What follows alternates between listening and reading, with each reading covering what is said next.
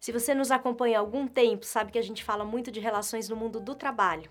Recentemente, um tema tem tomado conta de conversas, de reportagens, assuntos, virou até papo de bar, que é a burnout. Então a gente resolveu fazer uma nova série para jogar luz sobre essa questão e outras que nos fazem sofrer tanto.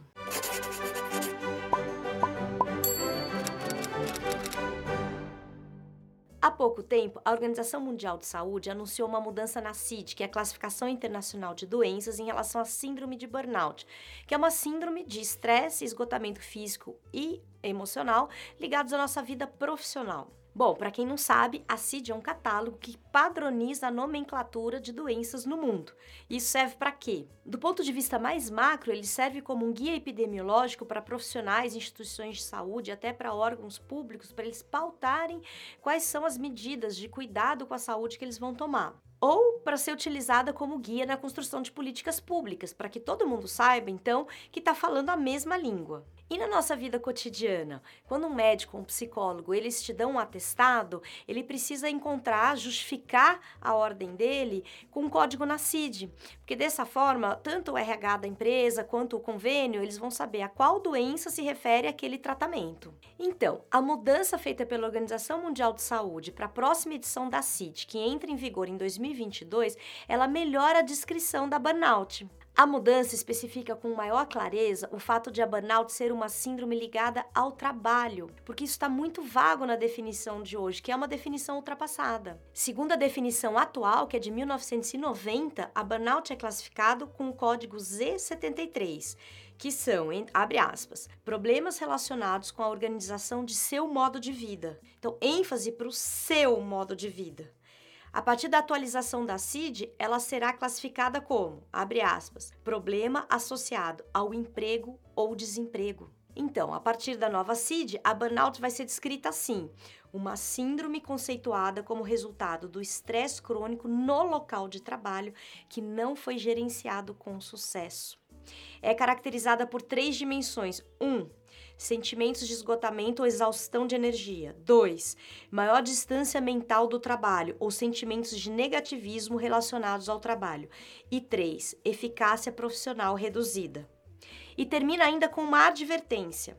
A burnout refere-se especificamente a fenômenos no contexto ocupacional e não deve ser aplicada para descrever experiências em outras áreas da vida. Então, você que trabalha com RH, com recursos humanos, atenção, isso é muito importante. A partir da nova definição, né, de 2022, não vai ser mais possível é, atribuir a burnout à vida privada do funcionário, do colaborador, que é uma brecha que existe ainda hoje. E se você que está assistindo não trabalha com RH, precisa prestar atenção também, porque a gente está falando de uma coisa que afeta afeta muita gente, está afetando cada vez mais gente. Uma pesquisa que foi lançada este ano e que entrevistou mais de 150 mil pessoas do mundo inteiro mostrou que um terço da população mundial, um terço, sofre de estresse e irritabilidade. E boa parte da causa desse estresse e irritabilidade estão associados à nossa vida profissional. É por isso, inclusive, que a gente lançou um manifesto pela cultura psi, pela cultura do nosso mundo interno, para a gente ficar atentos a esse gerenciamento do estresse no local de trabalho. Se você quiser ver esse manifesto, ler, inclusive assinar, se juntar a gente, ele está aqui no link, aqui no descritivo desse episódio. A primeira definição da burnout foi apresentada em 1974 pelo psicólogo Herbert Freudenberger. Ele nasceu na Alemanha, mas com a ascensão do Hitler e dos nazistas e a intolerância e perseguição aos judeus, a família dele foi forçada a se mudar para os Estados Unidos quando ele ainda era bem pequeno. E ele descreveu a burnout como um estado mental e físico de exaustão causado pela vida profissional de uma pessoa. Então vejam, há 45 anos atrás, quando ela foi definida, era relacionada à vida no trabalho, mas em 90, quando entrou na CID, entrou como uma coisa difusa, vaga, qual que era aí essa história, essa origem, essa ligação.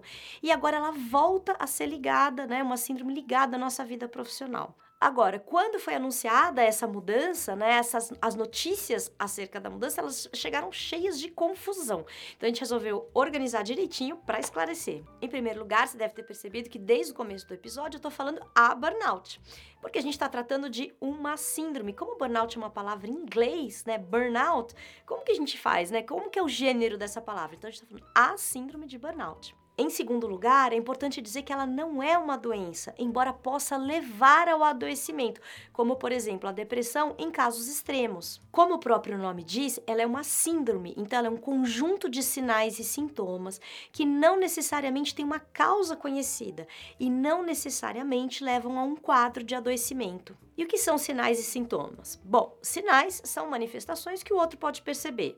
Por exemplo, manchas na pele, queda de cabelo. No caso do burnout, um sinal perceptível são aquelas olheiras profundas depois de noites e noites de insônia. Já os sintomas são manifestações mais subjetivos e eles dependem da descrição da pessoa que está sentindo. Alguns sintomas que as pessoas, em geral, relatam quando estão na burnout são alterações de humor, sentimentos negativos, sentimento de fracasso, de insegurança, é, muita irritabilidade e até mesmo dor de cabeça. O Ministério da Saúde fez uma lista de uma série de sintomas relacionados a burnout para você ficar atento. Eu vou ler para vocês cansaço excessivo, físico e mental, dor de cabeça frequente, alterações no apetite, insônia, dificuldades de concentração, sentimentos de fracasso e insegurança, negatividade constante, sentimentos de derrota, desesperança, de incompetência, alterações repentinas no humor, isolamento, fadiga, pressão alta, dores musculares, problemas gastrointestinais, alteração nos batimentos cardíacos. Se você perceber esses sintomas, procure um psicólogo ou um médico. O tratamento mais eficaz passa por psicoterapia e pela análise e uma mudança no estilo de vida. Em casos mais extremos, pode ter uma fase medicamentosa. Ai, gente, mas não vamos deixar chegar nesse casos extremos, não. Vamos tentar parar um pouco antes essa história, porque a gente precisa se cuidar, né? A gente sabe que não tá fácil, tá? Ninguém aqui tem ilusões, assim, que esse negócio se resolve de uma maneira, assim, muito facinha, rapidinha. Mas a gente fez coisa para te ajudar. A gente tem uma ferramenta. Vai lá no episódio 5, Disciplina do Eu. Episódio 6, Simplificador 1. Vai lá ver como é que você pode cuidar daquelas coisas que você já ouviu falar mil vezes. Precisa dormir bem, precisa comer bem, precisa fazer exercício físico. A gente criou um jogo. Você pode baixar gratuitamente. Agora, ó, se você já tiver nesse estado pra lá de Bagdá, lembre-se que além de ferramentas, você precisa de apoio, tá? Precisa de ajuda profissional nessa história. Vamos lá, gente, vamos lá que é bom também se cuidar. Bom, a gente espera que essa breve descrição da síndrome de burnout te ajude a observar melhor esse problemão que está afetando a gente nos dias de hoje e que às vezes está muito mais perto do que a gente imagina. Você já teve burnout? Eu já tive. Depois da vinheta eu vou contar a minha história, que a gente acredita que parte da solução passa por a gente conversar sobre isso. Então a gente também está lançando com esse vídeo uma campanha para a gente falar sobre o burnout, para você contar a sua história, para compartilhar com os outros, para a gente desmistificar, para a gente é, desestigmatizar, para a gente quebrar esse tabu. Então compartilhe a sua história, use a hashtag Você Não Está Sozinha, hashtag Cultura Psi. Muito obrigada e até o próximo. E até depois da vinheta.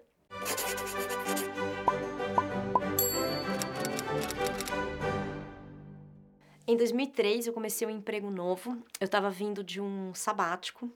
Então, às vezes eu não sei se é porque eu estava meio culpada, porque eu tinha ficado tanto tempo sem fazer nada, né? Ou se eu queria muito, estava adorando o que eu estava fazendo nesse emprego novo. Enfim, eu comecei a trabalhar demais. Eu trabalhava das sete da manhã até as duas da manhã do dia seguinte, meses, meses eu fiquei fazendo isso. E aí chegou um momento que eu fui até o oculista, porque eu estava muito cansada e vista cansada, enfim, e descobri que eu estava com descolamento de retina, motivo estresse. E foi um momento muito importante de eu parar e olhar para o que eu estava fazendo, para o que eu estava fazendo comigo quais eram as minhas escolhas, né? E acho que tem um dado importante é que ninguém estava me obrigando a trabalhar tanto, né? A pessoa que mais estava me obrigando a trabalhar tanto era eu mesma. Então acho que foi um momento bem determinante da minha vida para pensar melhor e olhar para mim, para o que eu estava fazendo comigo. Então acho que essas coisas estão mais próximas e é até hoje difícil de falar isso, inclusive de gravar esse vídeo. E é isso. Hashtag você não está sozinho. Cultura Psi.